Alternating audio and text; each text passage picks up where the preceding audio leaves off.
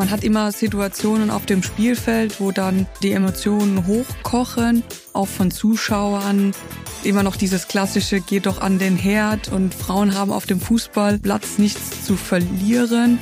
Das, was eben auf dem Feld passiert, das ist eben für mich häufig eine ganze Spur drüber, was Emotionalität und Aggressivität, Aggression gegen die Schiedsrichter angeht. Sonja Ressler und Ivo Leonhardt haben ein Ehrenamt, für das ihnen viel zu wenig Anerkennung und Dank entgegengebracht wird. Sie sind Fußballschiedsrichter. Und so gesellschaftlich wichtig und sportlich herausragend diese Aufgabe ist, so wenig respektvoll wird mit ihr umgegangen. Und ich freue mich sehr auf dieses Gespräch. Ich sage herzlich willkommen zu Mensch Mannheim, dem Interview-Podcast des Mannheimer Morgen. Und ich bin Carsten Kamholz. Eine kleine Premiere in der Geschichte von Mensch Mannheim.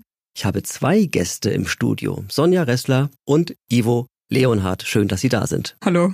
Hallo. Wir sprechen gleich intensiver über das, was Sie auf den Fußballplätzen so erleben. Aber zunächst wollen wir ja alle wissen, auf welchen Plätzen findet man Sie eigentlich und wie sind Sie überhaupt zu dem Schiedsrichteramt gekommen? Frau Ressler, wollen Sie mal anfangen? Ich habe angefangen als Fußballerin beim TSV Neckarau. Dann habe ich meinen Trainerschein gemacht beim Badischen Fußballverband, habe dort eine Mädchenmannschaft trainiert und im Zuge dieses Trainerscheins war es damals noch üblich, dass man auch den Schiedsrichterschein macht. In dem Zuge habe ich dann den Schiedsrichterschein gemacht und bin dann bei dem Hobby geblieben, weil mir ja das recht viel Spaß gemacht hat und Teil der Fußballgemeinde da zu sein. Hab zwar noch weiter Fußball gespielt, irgendwann musste man sich dann entscheiden und habe dann den Weg als Schiedsrichterin weitergemacht pfeife in der zweiten Frauenbundesliga, assistiere in der ersten Frauenbundesliga und bei den Herren ähm, aktuell in der Oberliga und hatte ein Jahr in der Regionalliga pfeifen dürfen. Sie sind 36 Jahre alt und haben es in die zweite Liga schon geschafft. Ist das Ziel auch in die erste Liga zu kommen? Und können Sie erklären, wie man diesen Weg überhaupt nehmen muss, damit man überhaupt in die hohen Spielklassen kommt? Was muss man da können? Also man soll das Regelwerk kennen, man soll ähm, gewisse Fitness äh, mitbringen, im Team arbeiten können, soll am Sport Begeisterung haben. Dann gibt es Beobachtungsspiele während der Saison, wo man ähm, von einem externen beobachtet wird, bekommt dort Noten. Am Ende der Saison steht man dann mit den anderen Kolleginnen auf ein Ranking. Und ähm, wenn man sich in der Saison gut bewährt hat, dann ähm, hat man die Chance, hier aufzusteigen. Ist das Ihr Ziel in die erste Liga? Dadurch, dass ich jetzt aktuell 36 Jahre alt bin, wäre mein Ziel noch als spezialisierte Assistentin vielleicht in der ersten Frauenbundesliga zu agieren, aber hier auch in der zweiten Liga. Das ist genau da, wo ich hin wollte und mein Ziel auch erreicht habe. Herr Leonhardt, Sie sind 39 Jahre alt und Sie sind sogar Obmann hier in Mannheim für die Schiedsrichter. Was muss ich mir darunter vorstellen? Und erklären Sie auch nochmal, warum sind Sie denn Schiedsrichter geworden? Ja, das hat äh, alles angefangen vor 21 Jahren, ziemlich genau. Bin ja relativ unbedarft äh, einfach äh, in so einen Schiedsrichterkurs, Schiedsrichter-Neulingslehrgang gegangen damals. Hatte aus irgendeinem Grund, ich weiß auch gar nicht mehr genau warum, plötzlich Lust drauf, diese Seite mal kennenzulernen und äh, dann führte eins zum anderen. Dann im Laufe der Jahre bin ich äh, aufgestiegen als, als Schiedsrichter dann auch bis in die Oberliga, bis in die Regionalliga bei den Herren und bin in derselben Phase dann damals vom damaligen Schiedsrichter Obmann hier in Mannheim angesprochen worden, ob ich äh, Lehrwart werden möchte. Also die, in der Schiedsrichtergruppe bei uns in Mannheim hier äh, habe ich dann die, die Lehrarbeit für drei Jahre geleitet und, und durchgeführt. Und danach bin ich äh, Schiedsrichter Obmann geworden. Das war eigentlich am Anfang nie geplant. Also dieser ganze Funktionärsweg, deswegen wurde man ja nicht Schiedsrichter. Das kam so parallel und dann im Anschluss an die eigene höherklassige aktive Laufbahn. Und ja, bin jetzt seit seit äh, zehn Jahren genau Obmann.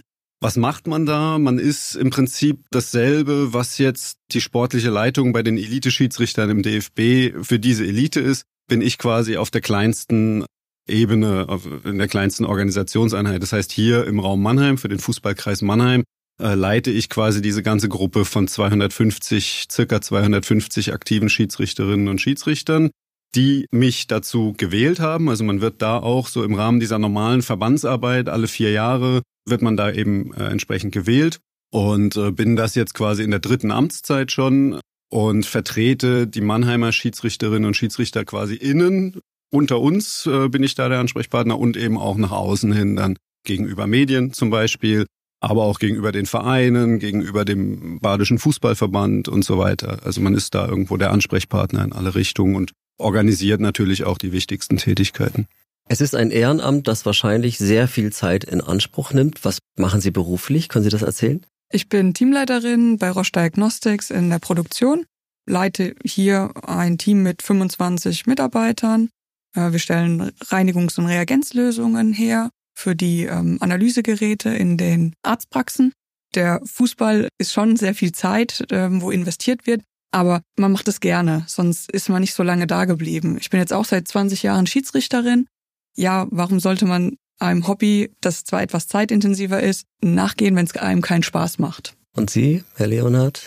Ich arbeite äh, im Vertrieb bei einem niederländischen Hersteller von Industriegeräten, bin in Süddeutschland tätig, äh, Bayern, Baden-Württemberg vor allem und das ganze äh, Schiedsrichterthema, also sowohl die, die eigenen Spiele, die ich ja auch noch äh, leite in der Kreisliga und A-Klasse hier in Mannheim meistens, äh, wenn mal Zeit ist, ebenso wie das ganze Funktionärsthema, also Tätigkeit als Obmann äh, für die Mannheimer Schiedsrichter. Das ist alles im Prinzip reines Hobby und Ehrenamt. Also das läuft äh, in der Freizeit. Jetzt nähern wir uns mal dem Mythos Schiedsrichter. Gibt es so Schiedsrichterpersönlichkeiten oder entwickelt man sich dahin zu einer Schiedsrichterpersönlichkeit und was macht eigentlich eine Schiedsrichterpersönlichkeit aus? Man entwickelt sich auf alle Fälle zu einer Schiedsrichterpersönlichkeit. Ich habe angefangen, als ich 17 Jahre alt war. Da hat man ja noch nicht so viel Ahnung, wie man sich präsentieren soll oder wie man auf dem Platz agiert, wie man wirkt. Und von Spiel zu Spiel entwickelt man sich dorthin, mit Menschen zu reden, die Persönlichkeiten von den Menschen aufzunehmen, wie tickt der, wie spielt der und das natürlich in seine Schiedsrichterei hineinzunehmen oder in seine Spielleitung hineinzunehmen. Mit dem einen kann man besser reden, mit dem anderen, der möchte einfach in Ruhe gelassen werden und er will Fußball spielen. Und man hat seine Spielertypen, die möchten gern reden. Das nimmt man in seine Spielleitung einfach mit auf. Und deshalb, man entwickelt sich zu einer Schiedsrichterpersönlichkeit. Und Herr Leonard, was bringen Sie mit, um von sich sagen zu können, ich bin eine Schiedsrichterpersönlichkeit? Die Frage ist eigentlich, was ist eine Schiedsrichterpersönlichkeit? Denn ich stelle das immer wieder fest. Ich bin auch Coach als, als Schiedsrichter, also selber als Schiedsrichter eben nur noch am Rande aktiv, auch seit mittlerweile fast zehn Jahren als, als Coach. Also ich bin derjenige, was Sonja vorhin sagte, der zum Beispiel diese Bewertungen dann macht äh, für Schiedsrichterinnen und Schiedsrichter, zum Beispiel in der Junioren-Bundesliga, Regionalliga, Frauen-Bundesliga teilweise. Man lernt da eigentlich auch nochmal aus diesem Blickwinkel, dass es ganz unterschiedliche äh, Schiedsrichterpersönlichkeiten gibt. Also es gibt die, zu denen ich mich selber auch immer ja zählen würde, wenn ich wenn ich selbstkritisch bin.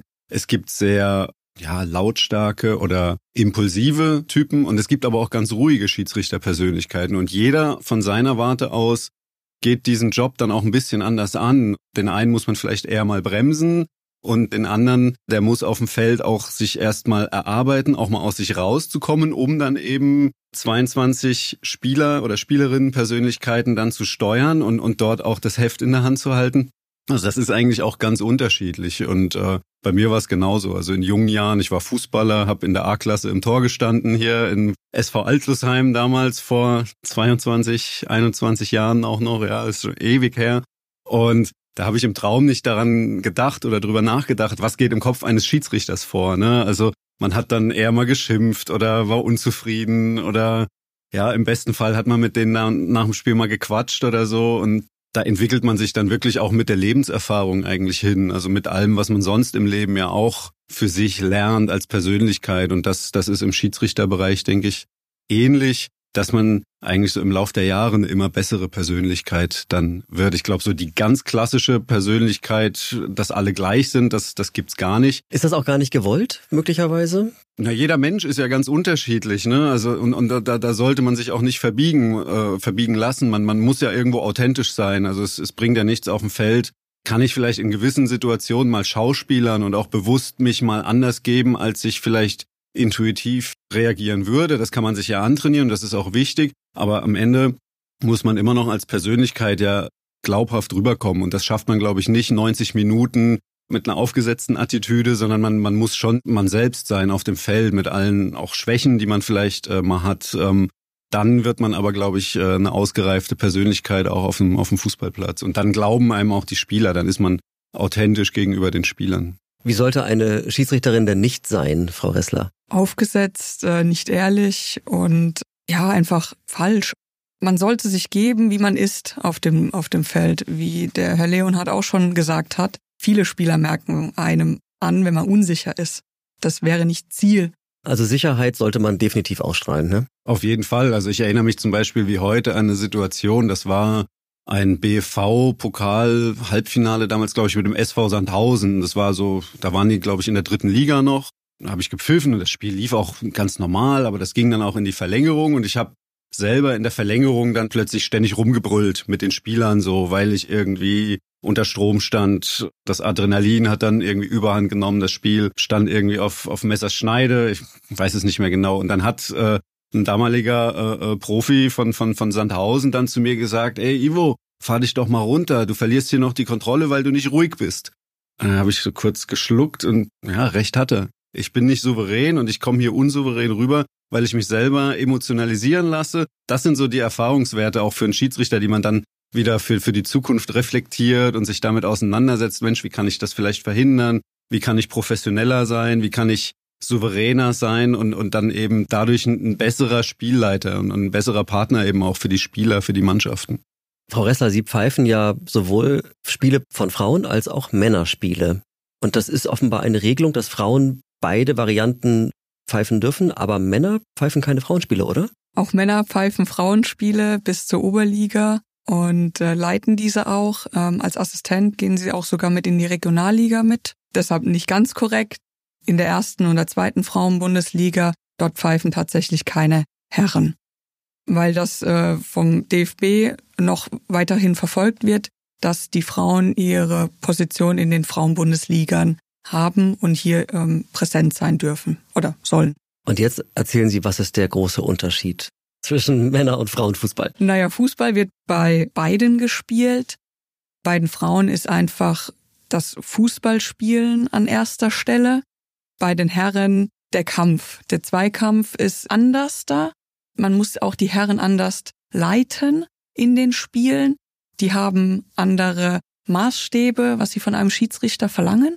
Und bei den Frauen kann man das Spiel doch mitführen und mitgestalten das ist so für mich, finde ich, immer dieser große Unterschied. Bei den Herren musst du manchmal einfach da sein, dass du da bist, stopp Männer, hier geht's nicht weiter. Und bei den Frauen, die wollen einfach Fußball spielen, zeigen, was sie können, auch die taktischen Aspekte und das Spielerische. Das ist bei den Frauen viel, viel schöner anzusehen. Die Geschwindigkeit ist anders, da kommen wir nicht drum weg. Aber vom Spielerischen her finde ich Frauenfußball attraktiver. Das haben auch die Frauen in der WM schön gezeigt, auch medial, dass hier ein schönes Spiel ist. Das heißt, mit den Männern ist es eher auch anstrengend? Es ist anders. Sie haben ja, Herr Leonhardt, im Vorfeld mir in einer Mail einen spannenden Satz noch geschrieben, und zwar, der Fußball als Sportart hat ein grundsätzliches Problem im Umgang mit seinen Schiedsrichtern. Das ist ja schon hart. Ein grundsätzliches Problem. Was macht Sie da so sicher in dieser Meinung? Klingt erstmal sehr fast schon anmaßend, wenn ich das so, so sage, ja. Es gibt ja viele Diskussionen im Moment, so gerade Thema Schiedsrichtermangel eben auch. Wo kommt der her? Der Umgang mit Schiedsrichtern. Man hat es jetzt äh, am letzten Wochenende ja auch wieder gesehen, was medial mit und um Schiedsrichter passiert nach einer gravierenden Fehlentscheidung und so weiter. Und ich denke viel drüber nach, wo kommt das her und, und warum haben wir solche äh, Probleme eben auch, neue Schiedsrichter zu finden oder, oder Schiedsrichter lange äh, für das Hobby zu begeistern. Und stell mir eben die Frage, ist das in anderen Sportarten zum Beispiel auch so? Andere Mannschaftssportarten, Ballsportarten eben. Und da stelle ich immer wieder fest, und da würde ich fast das, was Sonja eben gesagt hatte, sogar den Frauenfußball ein bisschen ausnehmen, den ich eben durch die Beobachtertätigkeit und hier und da pfeife ich auch mal äh, ein Testspiel bei den Frauen. Das ist ein ganz anderer Umgang als allgemein im, im Männerfußball. Also ich finde, der Männerfußball, und dieses Feedback kriege ich auch von Schiedsrichtern aus anderen Sportarten. Das ist mittlerweile auch medial hier und da schon ein Thema. Der Umgang im Männerfußball, sowohl aller Beteiligten miteinander und ganz besonders äh, mit den Schiedsrichtern, der wird auf eine Art geführt, wie, wie es in fast keiner anderen Mannschaftssportart der Fall ist. Und daraus ergeben sich dann eben vom Profibereich bis in die untersten Spielklassen auf Amateurebene doch viele Probleme, weil die Schiedsrichter eben sehr, sehr häufig angegangen werden auf verschiedenste Weise. Das gibt's woanders, finde ich, so auf diese Art nicht. Den Fall, den Sie gerade angesprochen haben, der hat sich beim Spiel VfL Bochum gegen Borussia Dortmund ereignet. Der Schiedsrichter Sascha Stegemann hat einen klaren Elfmeter für die Borussen nicht gesehen. Und dann hat er sich im Nachgang mehrfach entschuldigt, also auch vor den Fernsehkameras. Und nun ist er trotzdem äh, massiv bedroht worden, auch seine Familie ist bedroht worden, er hat Strafantrag gestellt. Und mein Eindruck ist, ja, das wird so hingenommen, dass das einfach passiert. Ist das auch Ihre Wahrnehmung? Ja, die Frage ist, was kann man im Nachgang groß tun, außer er sich eben privat, strafrechtlich oder, oder zivilrechtlich dagegen zu wehren. Das haben wir immerhin dann schon auch ein, zwei Tage nach dem Spiel äh, Aki Watzke vom BVB dann ganz klar öffentlich geäußert, dass sowas halt ein absolutes No-Go ist und eine absolute Grenze ist neben aller Diskutiererei und neben allen Emotionen nach dem Spiel und dass man sich dann auch medial natürlich ärgert, dass die Entscheidung nicht korrigiert wurde, dieser nicht gegebene Strafstoß aber dass alles, was eben darüber hinausgeht, dann absolut nichts zu suchen hat. Das ist schon mal sehr positiv, dass die Beteiligten da eigentlich schon doch hier und da dann klare Grenzen versuchen zu setzen. Ähm, und trotzdem, das, was eben auf dem Feld, äh, egal ob dann mit dem Videoassistenten in der Bundesliga oder mit einfach nur Schiedsrichterentscheidungen äh, passiert, das ist eben für mich häufig eine, eine, ganze Spur drüber, was Emotionalität und äh, äh einfach so Aggressivität, Aggression gegen die Schiedsrichter angeht. Also mir fehlt manchmal so das, das was man früher so gesagt hat, ähm, ja, der Schiedsrichter hat entschieden und dann ist es halt so und das ist halt auch mal falsch, klar, das, das wird mit Videoassistent und den Möglichkeiten, die wir heute haben, natürlich will man das vermeiden, aber wenn es dann eben mal so ist, dann fehlt mir auch in unteren Klassen manchmal so ein bisschen, dass man das hinnimmt, dass man es einfach akzeptiert, sondern wird eben noch tagelang diskutiert und daraus im Zeitalter Social Media und so weiter finden manche Menschen dann anonym oder nicht anonym dann eben nicht die Grenze und, und bringen es dann eben sogar fertig, dann Leute zu bedrohen und, und, und beleidigen sowieso. Und das ist ein ziemlich, ja, aus meiner Sicht eben ein Problem vor allem im Fußball. Also Fakt ist, es passiert in allen Spielklassen, dass Schiedsrichter Aggressionen erleben. Können Sie aus Ihren Erfahrungen ein bisschen berichten, was da Ihnen schon widerfahren ist, Frau Ressler, Herr Leonard? Also dieses aggressive Angehen äh, nach Spielende, muss ich sagen, Gott sei Dank musste ich das nicht erleben. Man hat immer Situationen auf dem Spielfeld, wo dann äh, die Emotionen hochkochen, auch von Zuschauern, immer noch dieses klassische, geh doch an den Herd und Frauen haben auf dem Fußballplatz nichts zu verlieren. Das gibt's leider immer noch. Schade. Dennoch, auch hier hat man gelernt, damit umzugehen, so traurig wie es klingt. Man geht damit um, dass es von Anfang an nicht sein muss. Diese Grenze sollte man irgendwann mal auch in Richtung Zuschauer oder Verantwortliche einfach auch mal sagen, auf dem Spielfeld ist auf dem Spielfeld und danach ist danach. Auch Spieler machen Fehlpässe, die anders gewertet werden, was ich ab und zu mal sehr komisch finde, denn ein Spieler steht fünf Meter vom Tor, schießt oben drüber und dann wird gesagt, es geht weiter. Auch dieses Es geht weiter sollte man auf der Schiedsrichterei auch mal einfach sagen, wie der Ivo schon ähm, gesagt hat. Der Schiedsrichter hat entschieden und jetzt geht's weiter. So sollte das miteinander gehen und auch äh, mit dem Jahr des Schiedsrichters, was der DFB eine große Aktion jetzt gestartet hat, vielleicht hier auch endlich mal Grenzen setzen zu können. Es geht weiter. Herr Leonhard, Sie haben eigene Erfahrungen, aber wahrscheinlich auch viele Berichte von Ihren 250 Kolleginnen und Kollegen. Man ist dann immer, wenn der Spieltag läuft ja im Amateurbereich meistens sonntags und wenn sonntags nachmittags abends nicht das Telefon klingelt oder morgens, äh, montags morgens keine E-Mails kommen, dann weiß man, okay, der Spieltag lief geräuschlos äh, lief ohne große Zwischenfälle oder Probleme. Das ist immer super. Es ist teilweise, muss ich auch sagen, gerade hier bei uns im Kreis Mannheim besser geworden die letzten Jahre. Wir waren jahrelang verrufen als der Fußballkreis im Badischen Fußballverband zum Beispiel im, äh, auf der Amateurebene mit den meisten Spielabbrüchen wegen Gewaltvorfällen. wo auch Schiedsrichter dann eben massiv bedroht wurden und deswegen ein, ein Spiel abgebrochen haben, teilweise auch sogar mal körperlich attackiert wurden.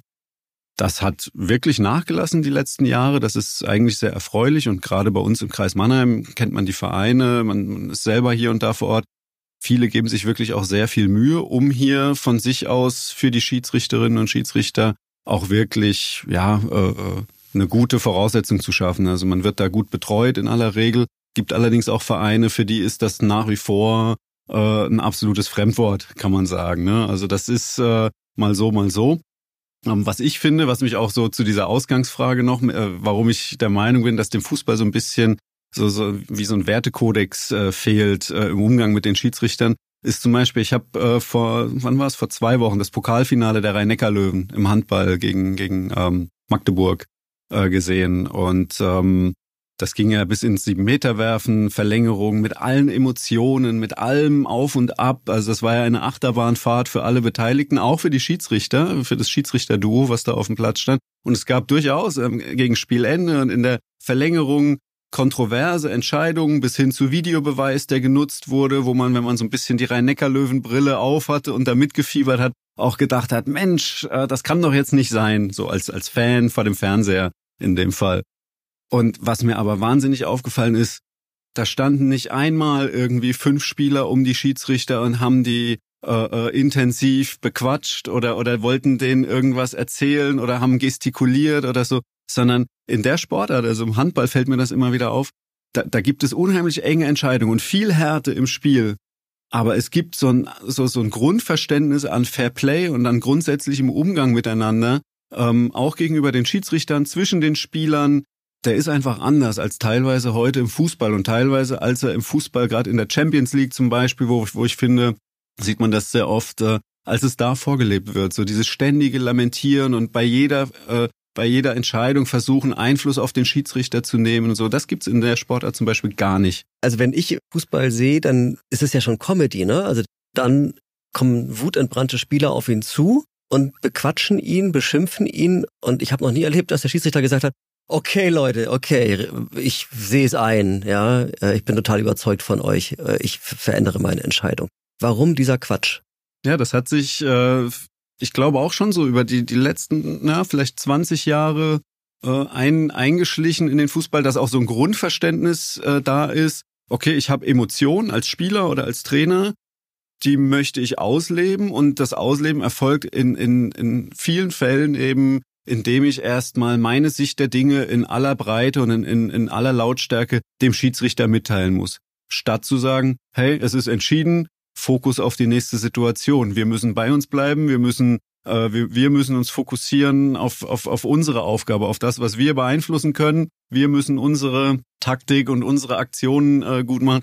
Ich finde eben sehr häufig, und das ist wieder das, was man auch im Amateurfußball dann natürlich ähm, mitkriegt, Spieler kopieren dieses Verhalten so ein bisschen. Die haben dann auch die Erwartungshaltung, dass sie in der A-Klasse oder in der B-Klasse auch so mit dem Schiedsrichter umgehen dürfen, wie sie es im Fernsehen sehen und verlieren dabei aber häufig völlig den Fokus auf die eigene Handlung, auf das eigene Spiel, auf, auf die Konzentration auf ihre eigenen Aktionen. Das fällt mir eben sehr häufig auf. Äh, und, und manchmal schafft man es dann dem Spieler auch zu sagen, hey, du erzählst mir jetzt das dritte Mal, was ich alles falsch mache aber du bist völlig, also das, was ich vorhin erzählte, was ein Spieler mal zu mir gesagt hatte, das fällt einem selber dann wiederum auch bei den Spielern auf teilweise, dass die völlig äh, konfus werden und sich nur noch mit mir als Schiedsrichter vielleicht beschäftigen wollen und ihre eigenen, äh, ihre eigentliche Aufgabe völlig aus den Augen verlieren. Das heißt, es wäre auch vielleicht Teil eines Wertekodex zu sagen, man akzeptiert einfach mal eine Entscheidung eines Schiedsrichters und lässt ihn in Ruhe und das Spiel weiterlaufen?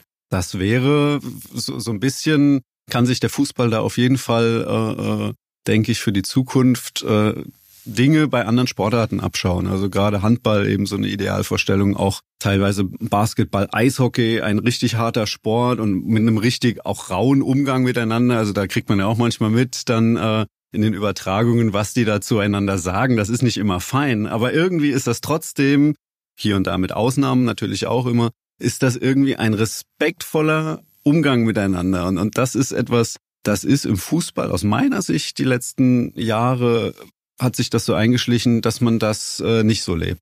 würden Sie sagen, dass alle Beteiligten so eines Spiels zu wenig Verantwortung dafür übernehmen, dass es friedlich bleibt auf dem Platz und nach dem Platz? Also wird dem Schiedsrichter wiederum dann zu viel Verantwortung übertragen? Meine Spieler, Trainer, Zuschauer sorgen ja auch dafür, dass so eine Situation sich ziemlich erhitzen kann. Meiner Meinung nach ja. Der Trainer hat sehr, sehr viel Einfluss auf seine Mannschaft. Das äh, möchte man gar nicht glauben. Aber so wie sich der Trainer draußen verhält, ähm, habe ich einen ruhigen Trainer, habe ich meistens mit der Mannschaft auch kein Problem, weil die sich auch so ein bisschen seinem Trainer einfach angleichen. Und habe ich einen Trainer, der draußen ein bisschen eskaliert oder ähm, hin und her läuft, lautstark agiert, das schauen sich die Spieler auch an und nehmen das auch mit auf den Platz. Deshalb, also diese Verantwortung, was, was der Trainer hat, das kann man ihm auch sehr gerne mitspiegeln, weil das ist nicht gerade wenig was man da von außen in die Mannschaft hineinträgt. Und das bekommt man als Schiedsrichter sehr, sehr oft mit in den Spielklassen, wo ich jetzt unterwegs war, dass dies einfach so eine große Auswirkung hat. Sehen Sie das auch so, dass der Trainer oder die Trainerin da Wirkung entfalten kann, wie eine Atmosphäre auf dem Platz am Ende ist, auch gegenüber dem Schiedsrichter? Auf jeden Fall, genau. Und, und äh, also das wirkt sich zunächst mal vom Trainer auf die ganze Bank äh, aus. Also äh, dann kommen als nächstes kommen dann Auswechselspieler oder Betreuer, die dann mit da im, im direkten Umfeld in der Coachingzone sind. Und das überträgt sich dann unmittelbar eben auch auf die Mannschaft. Und meistens ist das so die gleiche Art, wie Sonja sagt. So ist der Trainer schon sehr impulsiv und dann auch schnell bei Schiedsrichterentscheidungen in seinen Reklamationen. Denn es ist ja völlig okay, wenn er lautstark seine Mannschaft coacht. Das, das ist ja, manche machen es lautstark, manche machen das eher dezenter. Ähm, da gibt's ja auch die unterschiedlichsten Typen. Aber wenn es dann relativ schnell schon lautstark um Schiedsrichterentscheidungen auf dem Feld geht, die vom Trainer außen kritisiert werden, dann merkt man relativ schnell, wenn man nichts tut als Schiedsrichter, dann, dann färbt das ab auf die, auf die Spieler auf dem Feld, die sich dann da in die Richtung eben auch schneller äh, nur noch mit, mit Schiedsrichterentscheidungen äh, befassen, genau. Fußball ist die Sportart Nummer eins in Deutschland. Kein Sport ist beliebter. Und Nachwuchssorgen gibt's, glaube ich, überhaupt nicht, aber bei Schiedsrichtern schon. Ist ja eigentlich grotesk, oder? Also ich glaube schon, dass auch viele Vereine, gerade eben im, im Breitensport, die haben durchaus Nachwuchssorgen, auch, auch was, was Spielerinnen und, und Spieler angeht. Also es, wir, wir stellen das hier im Kreis Mannheim zum Beispiel fest, dass die Zahl der, der Jugendmannschaften im Laufe der Jahre immer weiter abnimmt. Hat da die Pandemie nochmal einen Schub gegeben in die Richtung? Sicherlich nicht, nicht geholfen, würde ich behaupten. Also die Vereine, die, die suchen händeringend Nachwuchsspieler, um noch eine B-Jugendmannschaft überhaupt stellen zu können. A-Jugendmannschaften gibt's in vielen Vereinen schon seit Jahren, teilweise gar nicht mehr. Also das, das ist schon sehr viel ausgedünnter, was, was so diesen breiten Spielbetrieb angeht. Natürlich die, die Nachwuchsförderzentren hier in der Region, also beim SV Waldhof angefangen, auch beim VfR Mannheim, ähm, und dann darüber hinaus eben Sandhausen, Waldorf, Hoffenheim, alles was hier in der Region die die richtig talentierten Spieler und Spielerinnen natürlich ähm, dann fördert und ausbildet. Die haben weniger diese Probleme natürlich. Da da finden sich immer talentierte Leute. Aber an der, an der Basis ist das eben in der, in der Jugend, äh, glaube ich, schon ein großes Problem. Und das hat sich die letzten Jahre auch auf unseren Schiedsrichterbereich äh, äh doch genauso äh, dargestellt. Also auch wir suchen immer händeringend nach äh, Nachfolger, Nachwuchs. Und das ist im Prinzip auch unsere wichtigste Aufgabe. Das ist so, weil, weil wir eingangs auch äh, drüber sprachen, was macht eigentlich ein Schiedsrichterobmann in, in, in einem Fußballkreis? Also die Organisation und Durchführung von Neulings-Schiedsrichterkursen. Das ist eigentlich zweimal im Jahr mit unsere wichtigste Aufgabe, weil dadurch generieren wir immer 20 bis 30 neue Schiedsrichterinnen und Schiedsrichter Danach fängt die eigentliche Arbeit dann an, nämlich die gut einzubinden, gut mit ersten Spielen äh, auszustatten, zu betreuen bei den Spielen. Da sind viele junge Leute, zwölf bis 14 Jahre dabei, die dann ihre ersten Spielleitungen in der Jugend machen. Da eben hinzukommen, dass wir jedes Jahr mehr Schiedsrichterinnen und Schiedsrichter dazu bekommen, als wir alterstechnisch oder eben aus äh, privaten Gründen verlieren. Das ist eigentlich unsere absolute Hauptaufgabe hier so im Bereich an der, an der Basis, wo, wo wir drum kämpfen, möglichst viele Spiele eben äh, im Amateurbereich mit Schiedsrichtern zu besetzen. Aber es ist jetzt nicht so, dass man Spiele deswegen absagen muss, weil zu wenig Schiedsrichter da sind. Also am Ende findet sich dann doch noch immer jemand. Im Zweifel laufen die Spiele ohne qualifizierten Schiedsrichter. Also ist ja in der auch früher schon in der in der Jugend gang und gäbe, also in, bei den E-Junioren und, und in der D-Jugend Da werden viele Spiele nur von Vereinsbetreuern äh, gepfiffen. Das heißt, äh, im Optimalfall haben die vielleicht mal irgendwo einen Schiedsrichterkurs gemacht oder so, sind aber keine aktuell äh, äh, lizenzierten Schiedsrichter. Und teilweise eben auch in, in der C-Jugend, B-Jugend versuchen wir alle Spiele zu besetzen, aber es ist durchaus da auch so, dass wir dann ein, zwei Spiele am Wochenende nicht mehr besetzen können, weil uns einfach die Leute fehlen, um dann wirklich alle Spiele durchweg zu besetzen. Es ist aber besser geworden und das ist so ein bisschen, um, um das noch zu sagen, weiß nicht, ob es eine Folge der ganzen äh, Corona-Phase jetzt war, auch im Fußballspielbetrieb. Aber wir haben es echt geschafft, die letzten zwei Jahre von 200 Aktiven auf jetzt wirklich 240, 250 aktive Schiedsrichterinnen und Schiedsrichter zu kommen. Also im Moment ist es richtig gut bei uns. ich hoffe, das bleibt so. Wir, wir geben unser Bestes. Wie machen Sie das denn, Frau Ressler? Fragen Sie in Ihrem privaten Umfeld den Fußballer-Communities, wer hat Lust, Schiedsrichter zu werden? Oder sagen Sie, nee, lass mal lieber, das ist sehr speziell? Nee, auch hier sind wir natürlich ähm, dabei, ähm, Kollegen und Kolleginnen zu finden auf den Fußballplätzen. Ähm, es gibt ganz süß Kiddies, die kommen dann nach dem Spiel zu einem und sagen, kriege ich deine gelbe oder rote Karte? Und dann ähm, haben wir dann auch die gelben und roten Karten so ein bisschen werde Schiedsrichter ähm, mit mit Emblem drauf gedruckt und äh, auch auch hier, wenn ihr wollt, hier werdet Schiedsrichter. Ähm, ein ein tolles Hobby. Überlegt's euch. Auch ähm, wir hatten einen Frauenlehrgang auf der Sportschule Schöneck. Da haben wir dann in den Frauenverein viel Werbung gemacht, auch bei den Spielen, die wir selbst geleitet haben. Vielleicht findet sich da jemand und ähm, einfach auch aktiv geblieben, um zu sagen, hier werde doch Schiedsrichter, wer möchte. Und wir hatten auch einen Lehrgang dann auch zusammenbekommen mit zwölf Schiedsrichterinnen, wo wir dann auf die Sportschule ähm, halten durften. Wollen wir noch einmal über Geld reden? Es ist relativ bekannt, dass bei den äh, Herren da doch ein großes Gehaltsgap äh, unterwegs ist im Profifußball zwischen den Spielern und den Schiedsrichtern. Ist das bei den Damen auch so? Wie ist das in der zweiten Liga? Also vom Verhältnis her ja, auch, auch die Spielerinnen bekommen mehr als die Schiedsrichterinnen. Dieses ganz, ganz große Verhältnis ist es nicht wie bei den Herren. Aber auch hier gibt es Unterschiede. Können Sie erzählen, was da so gezahlt wird an, an Honorar für ein Spiel? Es ist ja alles bekannt. In der Frauenbundesliga gibt es 500 für den Schiedsrichter und 250 für die Assistenten. Und in der zweiten Frauenbundesliga ist dann 250 für den Schiedsrichter und 125 für den Assistenten. Und das ist zu wenig? Für den Zeitaufwand kann man ja immer zusammenrechnen. Ich habe einen Tag, wo ich vorher anreise. Dann habe ich eine Übernachtung, dann habe ich meine Spielvorbereitung vorm Spiel, wo ich eineinhalb Stunden vorher da bin, um alles Organisatorische zu regeln. Dann haben wir das Spiel, dann haben wir nach jedem Spiel noch eine Beobachtung, die mindestens 40 bis 45 Minuten dauert, um uns natürlich weiterzuentwickeln. Danach äh, noch eine Kleinigkeit essen und dann geht's auf die Heimreise. Das heißt, wenn Sie sonntags um 13 Uhr ein Spiel haben, sind Sie samstags, wird so gegen 14, 15 Uhr losgefahren zum Spielort und kommen sonntags abends gegen 18, 19 Uhr wieder nach Hause. Die Zeit zu dem, was man bekommt, ist halt in Relation zu setzen, ist nicht viel. Es ist ein reines Hobby, weil man einfach dem Sport treu ist. Dann wird der Sport auch mehr zur Familie, kann das sein? Weil Familie fällt irgendwie dann doch zeitlich ziemlich runter. Tatsächlich kann man das so interpretieren, aber auch äh, hier bin in einer Schiedsrichterfamilie aufgewachsen oder sag mal so, mein Mann ist auch Schiedsrichter und durch diese Schiedsrichterei, durch dieses Hobby haben wir uns kennengelernt. Ja, und äh, haben sozusagen eine Verbindung damit auch geschaffen. Nur die Wochenenden verbringen sie nicht zusammen. Selten, ne? Selten.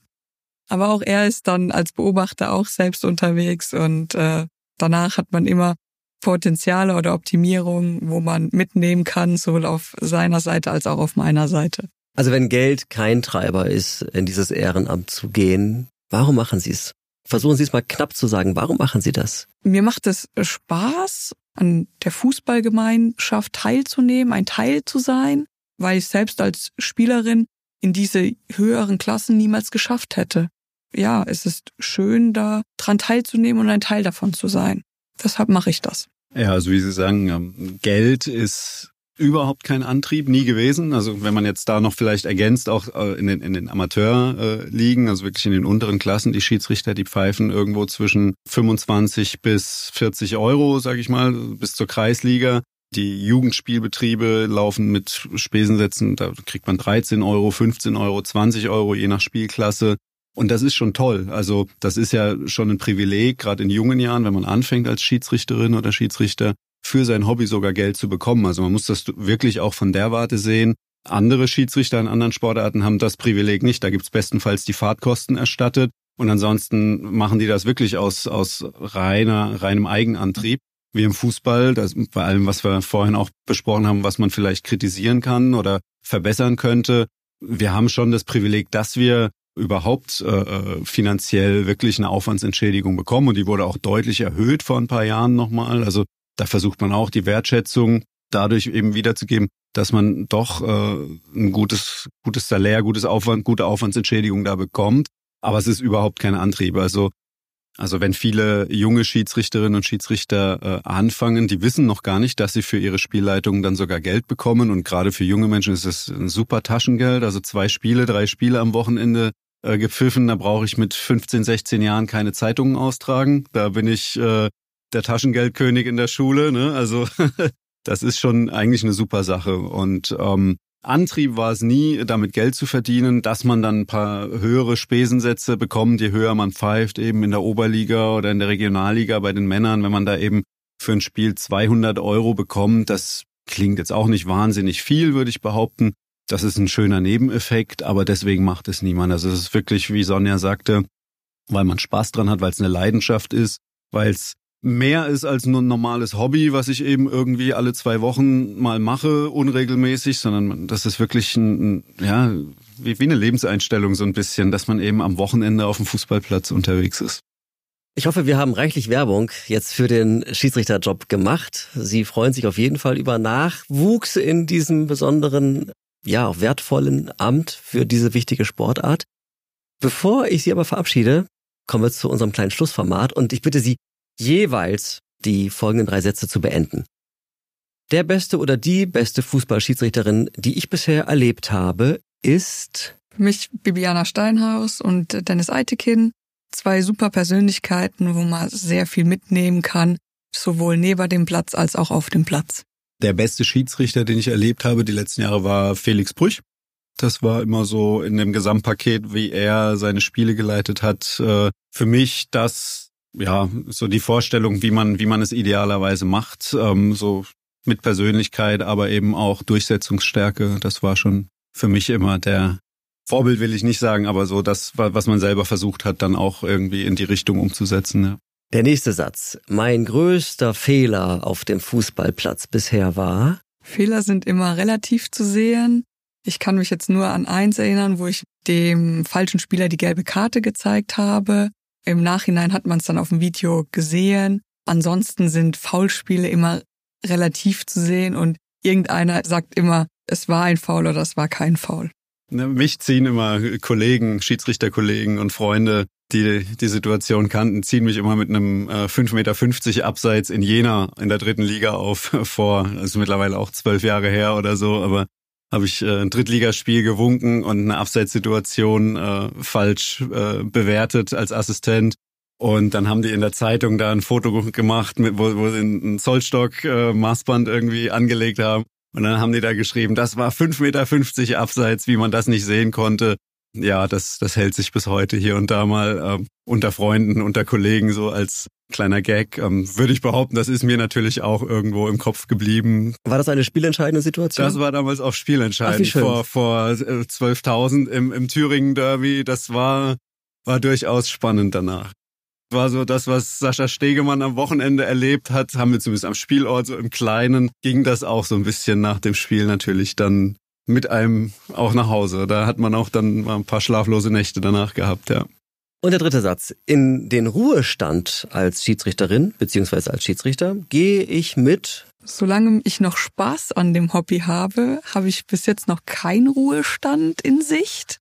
Und solange die Leistung noch stimmt, ist der Weg noch offen, weiterhin Spiele leiten zu dürfen, ohne an den Ruhestand denken zu müssen.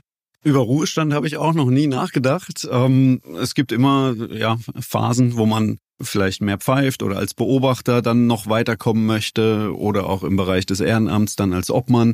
Das macht man vielleicht nicht alles äh, noch 20 Jahre gleichzeitig, aber an, an und für sich habe ich schon vor, auch noch einige Jahre, äh, zumindest auf Kreisebene, als Schiedsrichter tätig zu sein.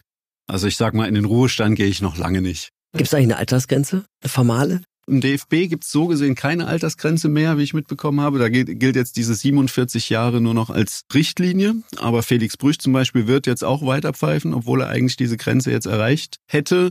Äh, in unteren Klassen auf, auf Verbandsebene gibt's diese Altersgrenze, aber ich denke auch, dass das vielleicht äh, ein Thema ist, was man auch wieder abschaffen wird, äh, über kurz oder lang. Einfach aus, aus Sicht, ja, Thema Altersdiskriminierung ist ja erstmal so ein Schlagwort. Also man, man kann eigentlich ja niemandem sagen, nur weil du ein gewisses Alter erreicht hast, darfst du irgendwas nicht mehr, nicht mehr machen. Aber ich denke, das ist vielleicht auch nicht mehr zeitgemäß, weil viele Leute auch mit 50 Jahren vielleicht noch fit sind und, und Top-Leistungen bringen können. Also warum sollte man da auf Leute verzichten, die einen guten Job machen? Ne? Wunderbar, dann wünsche ich Ihnen beiden eine ganz lange und erfolgreiche Schiedsrichterkarriere. Vielen Dank, Sonja Ressler und Ivo Lehnhardt, für den Besuch bei Mannheimer Morgen und für diese spannende Aufnahme. Dankeschön. Vielen Dank für die Einladung. Das war Mensch Mannheim. Danke für eure Treue. Feedback wie immer an podcast.marmo.de. Wir hören uns in zwei Wochen wieder. Euer Carsten Kamholz.